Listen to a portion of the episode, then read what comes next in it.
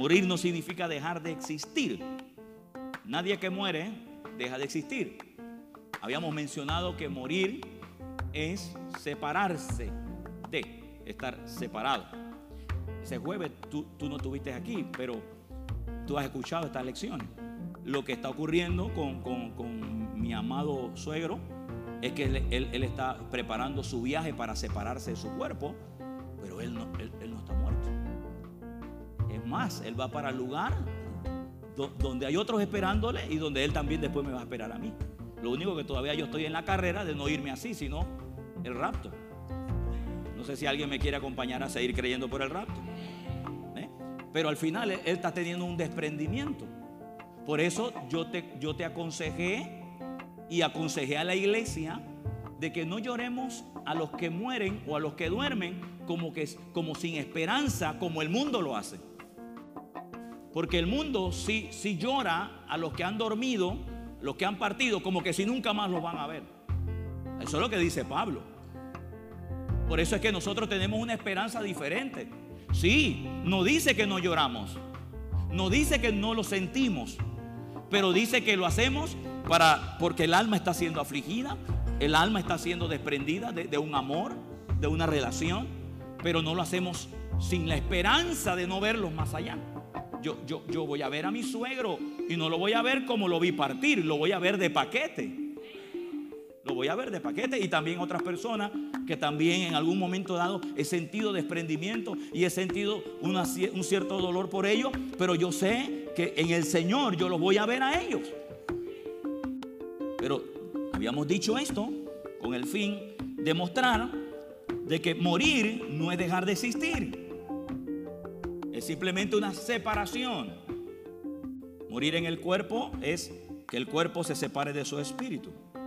Morir, morir al Señor, morir al Señor es separarme de Él, muertos en delitos y pecados, separado de Dios.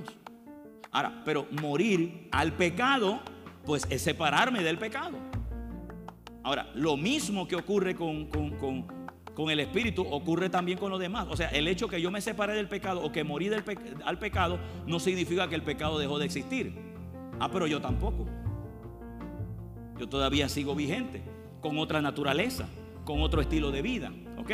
Entonces habíamos estado mencionando que estábamos por querer desarrollar cómo mantener esa distancia del pecado de nosotros, porque ahora sabemos que Él va a volver.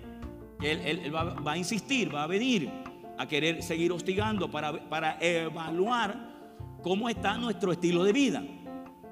Cómo está nuestro estilo de vida. Cómo está nuestro corazón. Y, yo siempre en este punto he dicho, mira querido, que, que Satanás nos encuentre vigoroso. Y aquí en esta parte yo sí tengo que pedirle a usted, y a esto no tengo que orar por usted, tampoco voy a interceder por usted, sino que usted tiene que saberlo, porque usted tiene las herramientas para hacerlo. Usted es responsable de poner al diablo en su lugar. Porque usted tiene autoridad para eso. Y, yo sé que a veces el abusivo llega y hasta se mete, se mete en la familia, se mete en el cuerpo para, lastimar tu cuerpo. Pero aun cuando él hace esas cosas que son ilegales, usted tiene autoridad para echar fuera a esa situación o esa presión que el enemigo ha, traído. Amén. Amén. ¿Ok? Una vez alguien me dijo, siempre recuerdo este testimonio, alguien me dijo, pastor, usted puede venir a la casa. Digo, ajá, dígame. Bueno, no, lo que pasa, pastor, es que usted mira todas las noches a mí me arañan la puerta, me arañan el techo, ay, qué demonios que vienen. Ay, pastor, pastor, pastor. Entonces, eso me hace acordar como el exorcista. O sea, en el mundo llaman a un cura para que haga un trabajo y después que lo hace, él se va. Yo digo, pero yo no soy exorcista. Entonces la gente piensa que el pastor es un exorcista. O sea que, ve, ¿quién? Vamos, podemos echar demonios, llamen al pastor. Y, y, el pastor tradicional, ¿dónde está el demonio? Fuera demonio, fuera demonio, el pastor se va. Y a la oveja no le enseñó nada. ¿Sabe lo que va a ocurrir dentro de dos semanas? El mismo demonio viene. ¿Y sabe lo que va a hacer la oveja? Llamar al mismo pastor. ¿Y sabe lo que va a hacer el pastor religioso? Bueno, he aquí un pastor que no es así.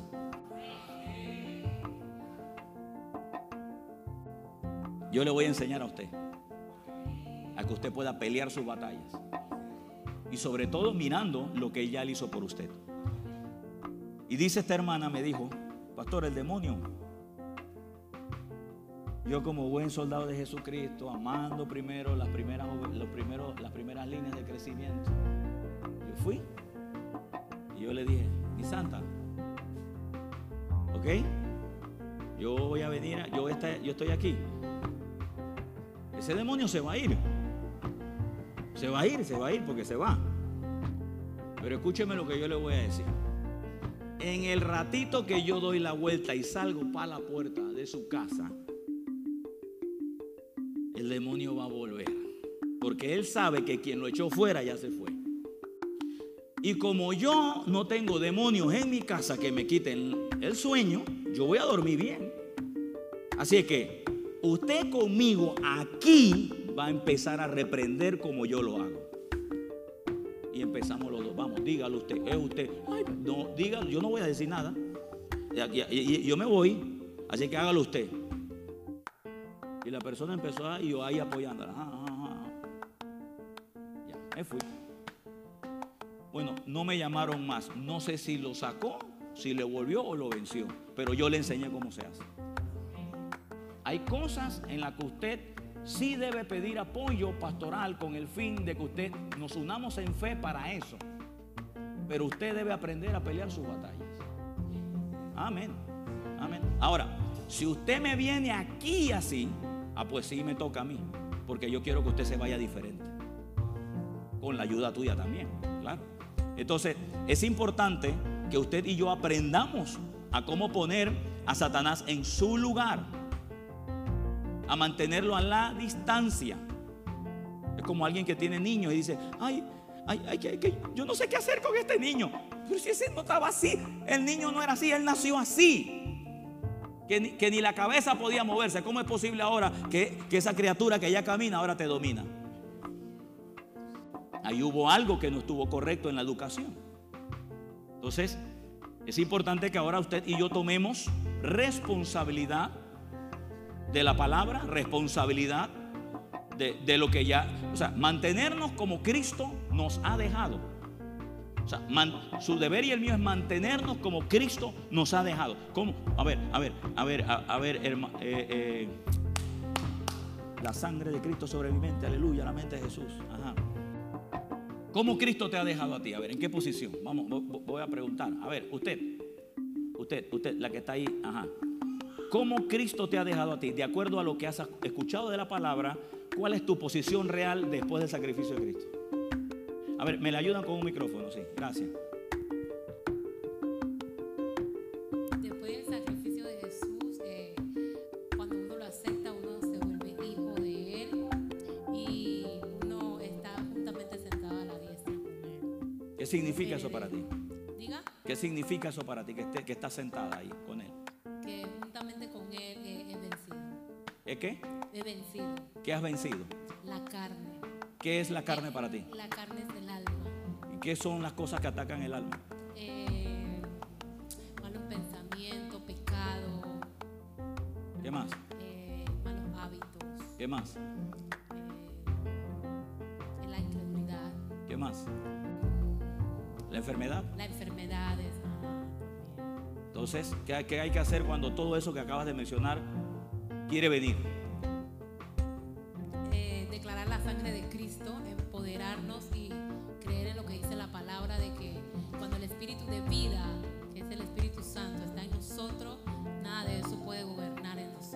¿Cuántos están de acuerdo con ella?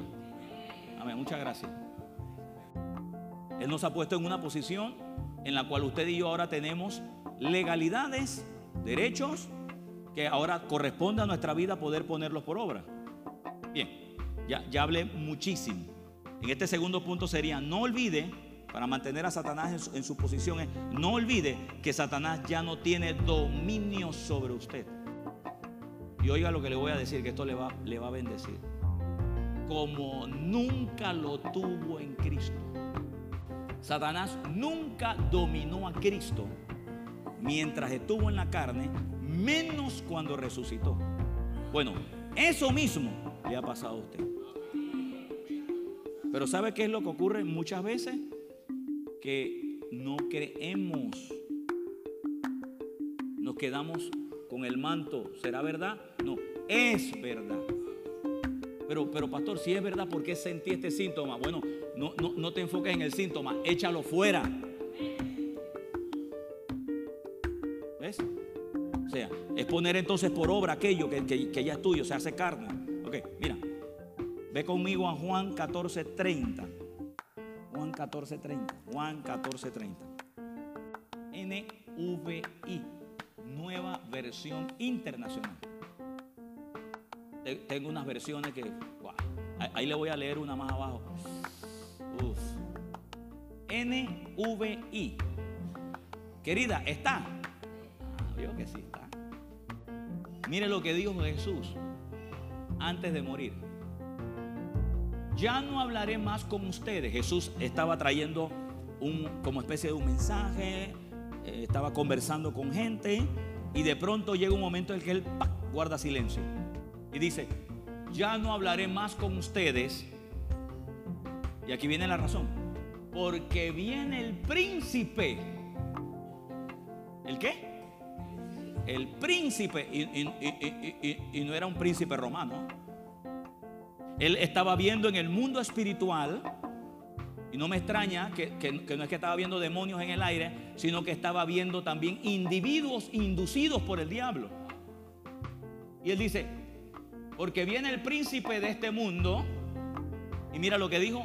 Y él. ¿Quién él? El príncipe. El príncipe de este mundo. Satanás, diablo, demonio, serpiente. No tiene ningún... ¿Sobre quién? A ver, esa palabra dominio, ¿cómo te la he enseñado yo otras veces que significa? Esa palabra dominio viene de reino.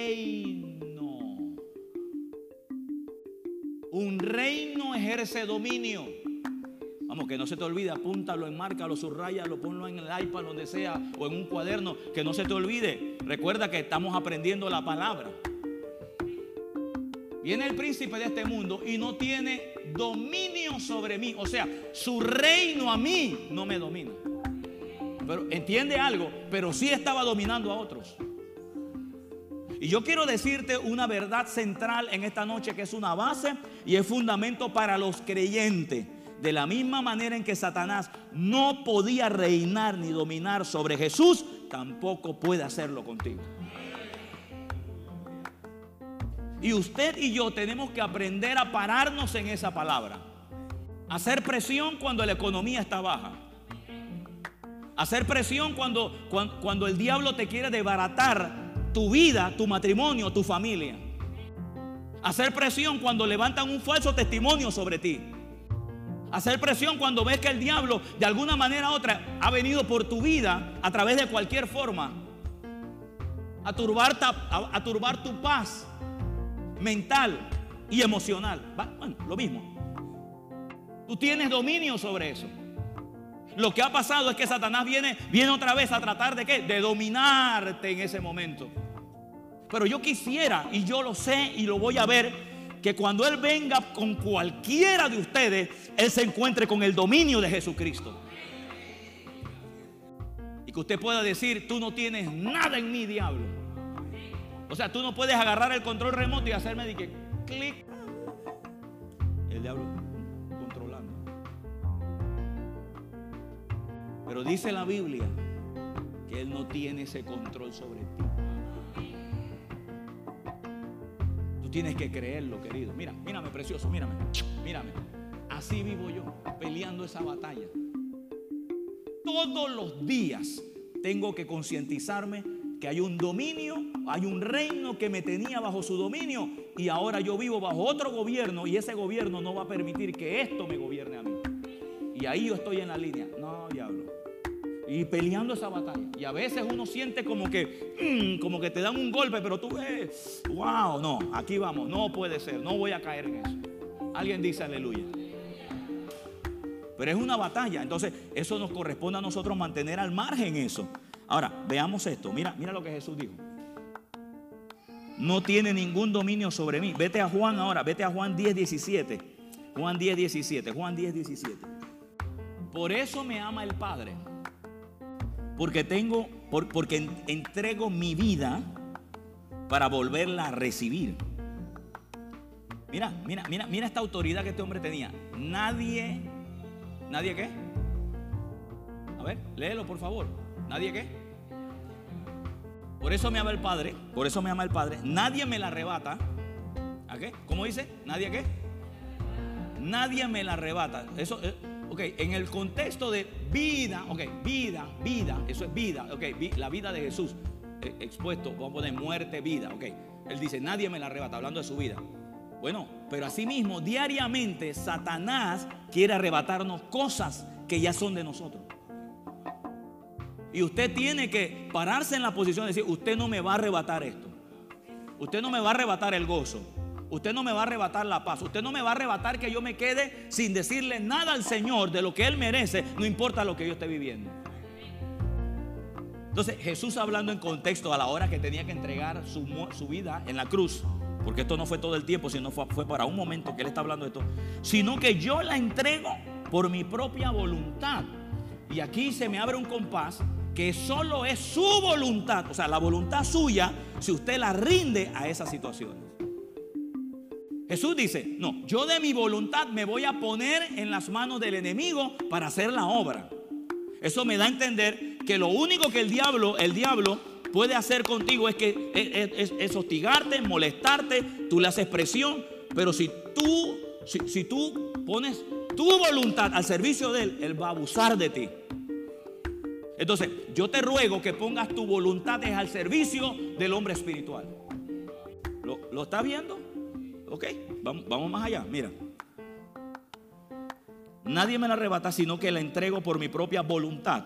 O sea, Jesús está diciendo, yo estoy decidiendo, yo decido. Lo mismo que hoy tenemos en Cristo. Usted decide. Entonces yo le pido, decida por mantenerse siempre arriba, hermano. Ahora, el verso dice, tengo autoridad. ¿Para qué? Para entregar la vida. Jesús está diciendo que él tenía la, autoridad de ceder o de no ceder. Es la misma autoridad que tiene usted. Tengo también autoridad para volverla a recibir. Y aquí viene la parte. Este mandamiento, y este es el mandamiento que recibí de mi Padre. Ahora pregunto yo, ¿tú tienes un padre? Pregunto otra vez, ¿tienes un padre? Bueno, entonces lo que le funcionó a Jesús te funciona a ti. Entonces tú tienes autoridad. Diga, yo tengo autoridad. Vamos, quiero ver un creyente. Yo tengo autoridad. Para dar, para, mire, el diablo, el Satanás, Satanás puede hacer lo que sea, pero tú decides. Tú decides de tu hombre interior lo que Él ha cargado en ti. Yo decido, querido, vivir esta vida a la altura de Dios. Decida usted también eso. Porque cuando usted decide eso, usted va sobre victoria. No significa que usted no va a tener conflictos, pero usted, usted está apuntando hacia el objetivo correcto y peleando con las herramientas correctas. Número tres, que usted y yo vamos a hacer para mantener al margen el pecado. Mantener siempre presente, y aquí sí ya va con tu alma, mantener siempre presente lo que ocurrió en tu nacimiento espiritual. Damaso, ¿qué significa nacer de nuevo? Nacer de nuevo es cambiar de pensamiento. No es que nosotros vamos a nacer nuevamente de, una, de, nuestra propia madre, sino que cambiamos nuestro pensamiento que teníamos antes, nuestras ideas, y la volvemos a, a Cristo. ¿Qué es nacer de nuevo? O el nuevo nacimiento. Nacer de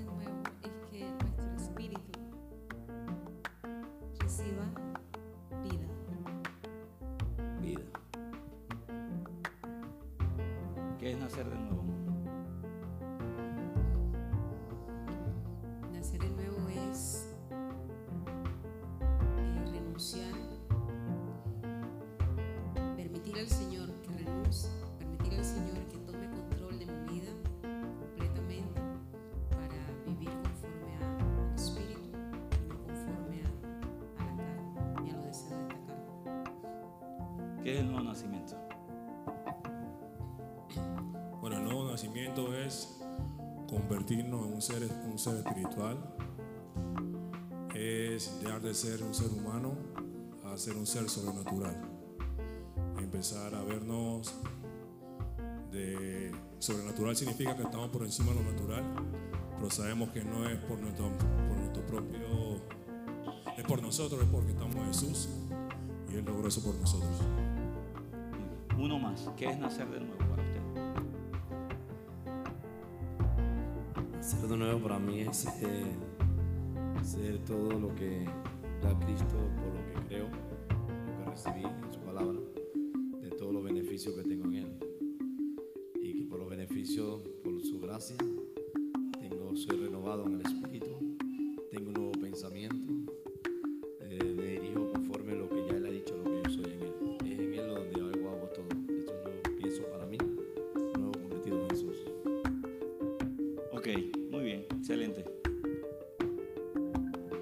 nuevo nacimiento tiene que ver con un cambio de naturaleza,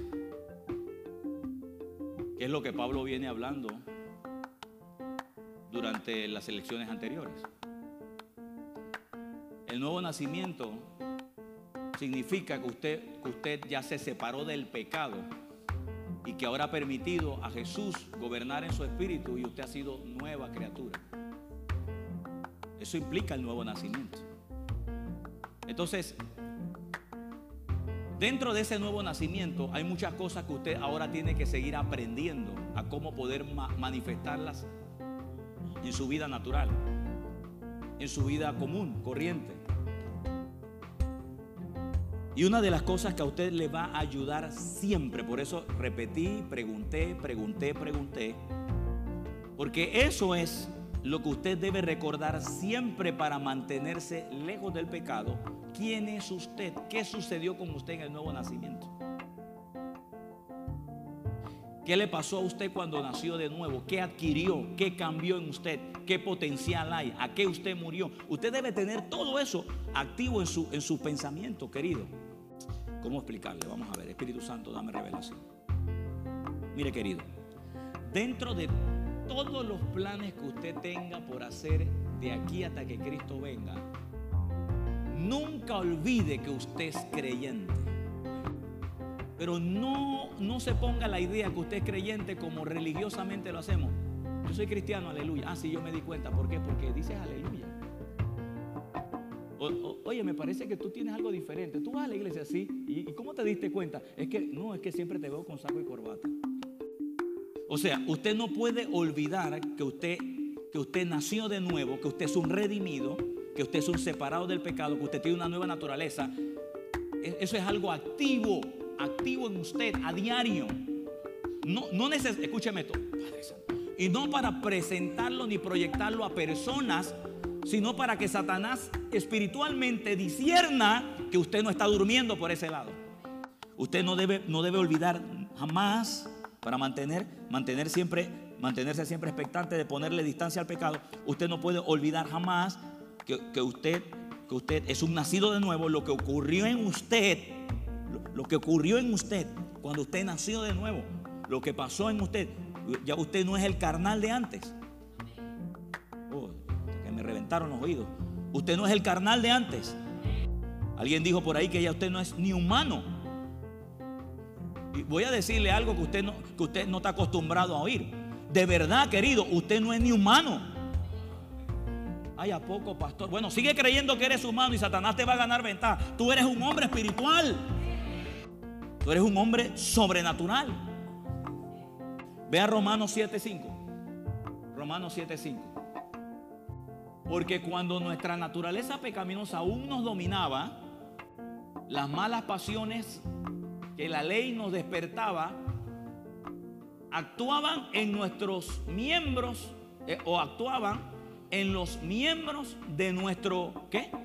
cuerpo. O sea, hablando que tu cuerpo reflejaba perfectamente la naturaleza de pecado que teníamos. O sea, aunque era espiritual, se veía. Amén. Aunque era espiritual, ¿qué pasaba? Se notaba, ah, pues ahora que el reino de Dios ha entrado y que es espiritual, Ah, pues no se debe notar. Qué raro que eso sí no se debe notar. No, querido, no te dejes engañar. Si de, la misma manera que el, el mundo, eh, que la naturaleza de pecado se veía sobre nuestros cuerpos, de la misma manera la naturaleza espiritual se tiene que notar sobre nuestros cuerpos. ¿Cómo? Y dábamos por ¿cómo? Y dábamos fruto para muerte. ¿Por qué la gente no logra ver que el que mata es Satanás? Si ahí mismo lo dice. Cuando el hombre tenía la naturaleza de pecado, daba para luz, ¿qué cosa? La muerte. ¿Tú tienes la naturaleza de pecado? Entonces, ¿qué emana de ti? La vida. Entonces, Dios nunca ha matado. Gracias por esa fe. Dios nunca ha matado. Ni va a matar. No, no lo va a hacer.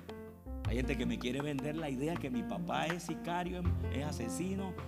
Y, yo, te- hermano, yo tengo una vendetta, pero personal, para mostrar que mi padre es bueno.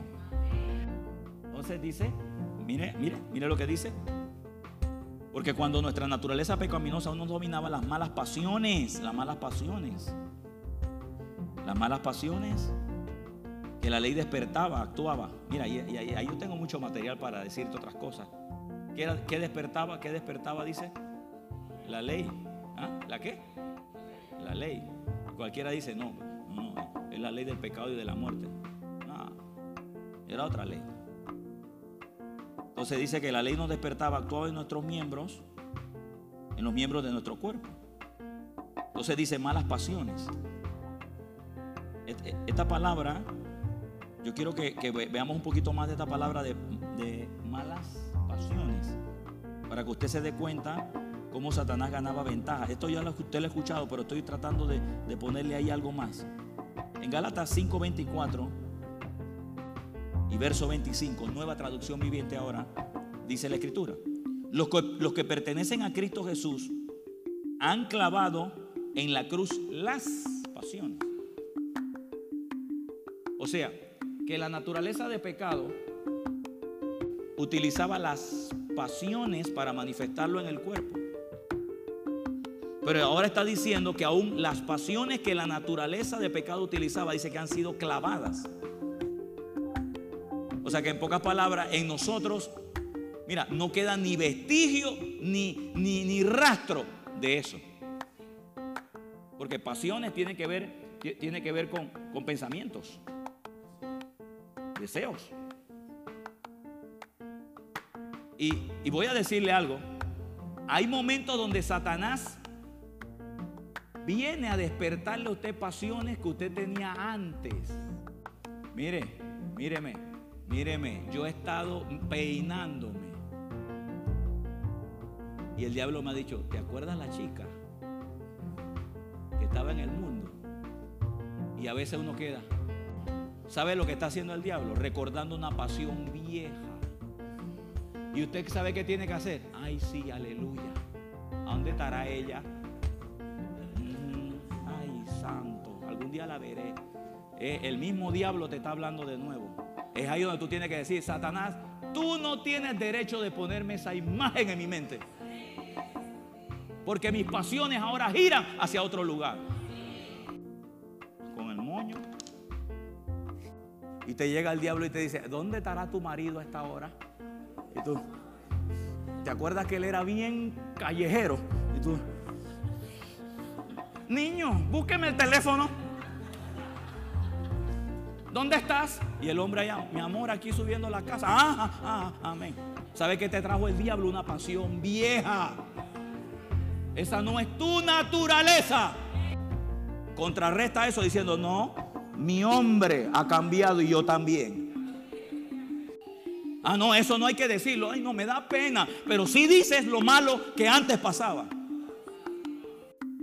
Dice que ese tipo de pasiones ya también se fue a dónde? Ya se separó de ti. Porque eso era el resultado de, las, de la naturaleza de pecado. Dice, los que pertenecen a Cristo Jesús han clavado en la cruz las pasiones y los deseos de la naturaleza de pecado. Pero ella quiere venir otra vez a ver si encuentra si encuentra espacio en ti. Y nota algo, que no te va a poner nada nuevo, te va a poner cosas del pasado que antes tú disfrutabas. Ay, si te gustaba, y si te gustaba a ti la, maquinita, y te va a poner, ay, yo me acuerdo cuando me gané los 30 dolitas después que perdí 5 mil. Y no me diga que a veces si usted, si usted y yo no reaccionamos a tiempo, hasta sientes como la sensación y hasta como en el ambiente, ay, me acuerdo. Mire, hermano, se lo está diciendo alguien que también tenía pasiones que el diablo sabe que yo las disfrutaba. A mí me gustaba muchísimo la música electrónica. Uy, cuando yo oía de Benny Benassi, de Paul Van Dyke. Wow, yo quedaba, era, uh, uh, uh, eso era, eso era. Hoy en día, a veces el diablo viene y te acuerdas. ¿Que te acuerdas de qué? Yo tengo ahora una nueva música. Yo tengo ahora una nueva naturaleza. Un nuevo estilo de vida. ¿Qué está haciendo Él? Trayéndote esas pasiones desordenadas otra vez a que gobiernen en tu alma. Amén. Entonces, ¿qué tienes que hacer tú para, mantenerlas a la distancia? Bueno, ahora viene la otra parte. Vamos a ver esto. Mira. Han sido clavadas los deseos pecaminosos y han, y han crucificado allí, dice el verso 25. Ya que vivimos por el Espíritu, sigamos la guía del Espíritu en cada, oiga, oiga esto, en cada aspecto de nuestra vida. Pero escúchame esto, para tú vivir un aspecto diario es algo que tú piensas antes. O sea, para lo próximo que yo voy a vivir mañana, yo lo puedo estar pensando hoy. Eso quiere decir que usted tiene ahora una nueva forma de pensamiento. Porque tiene un nuevo estilo de vida. Amén. Tiene una nueva forma de pensamiento. Y cuando usted vea que Satanás viene con un pensamiento que no se parece a tu nueva naturaleza, tú tienes el poder de echarlo fuera. Ya que vivimos por el Espíritu, sigamos la guía del Espíritu en cada aspecto de nuestra vida. Todo aquello que no da gloria a Dios y que te trae recuerdos o emociones o pasiones de algo del pasado que no es la naturaleza divina, pues evítalo querido porque eso va a reaccionar sobre ti. Eso va a abr- abrir otros apetitos que tú no quieres que se abran. Vea Romanos 12:2. Dice, no imiten las conductas ni las costumbres de este mundo. Más bien dejen que Dios en personas nuevas. Y la pregunta es, ¿cómo vas a manifestar la nueva na- o sea, Ya tú eres, tú eres una nueva naturaleza, tú tienes una nueva vida. Pero ahora el Señor quiere que eso se vea. ¿Cómo, tú vas a hacer eso? Pues el mismo verso dice. ¿Cómo lo vas a hacer? El mismo verso lo dice. Mira. Pues deje que Dios los transforme en personas nuevas. Cambiar, nuevas al cambiarles la manera de pensar. Mira esto. Entonces, entonces aprenderán a conocer qué cosa. Para ustedes, la cual es buena, agradable y perfecta. Entonces, usted debe aprender a evaluar que cuando a su pensamiento le llega algo que no tiene esta característica, usted tiene autoridad de echarlo fuera. Amén. Y en ese punto hay muchas otras cosas que podemos hablar de forma de, relaciones aún hasta personales, relaciones de individuos. Hay veces que hay veces que tú nadie, por ejemplo, yo no, yo no te llego a conocer a ti, pero en una primera instancia yo te veo y no, no he hablado contigo, te he saludado, pero no te, no te conozco muy bien. Y a veces el diablo te mete una, una idea de él que él no es. O sea, te, te- te mete una idea de alguien que no es. Eso es como, como, como, como que tu mente se prejuició a algo. Pero, pero no es mi padre, no es mi padre poniendo eso. Es Satanás. Poniéndote una evaluación de algo que a lo mejor la persona no es. Y tú puedes sacar conjeturas. Tú puedes, tú puedes in- inclusive hasta tomar decisiones solamente por pensar así. Y la única manera en que tú puedes cambiar ese pensamiento es a la medida que tú conversas con él. Porque entonces tú vas a aprender, o sea, tú al acercarte a él, él te va a hablar y al hablar él te va a comunicar sus ideas, sus pensamientos Y es cuando tú vas a oír lo que Él piensa que va a derribar lo que tú pensaste. Entonces el Señor está diciéndonos esto aquí. Más bien dejen que Dios los transforme en personas nuevas al cambiarles la manera de pensar.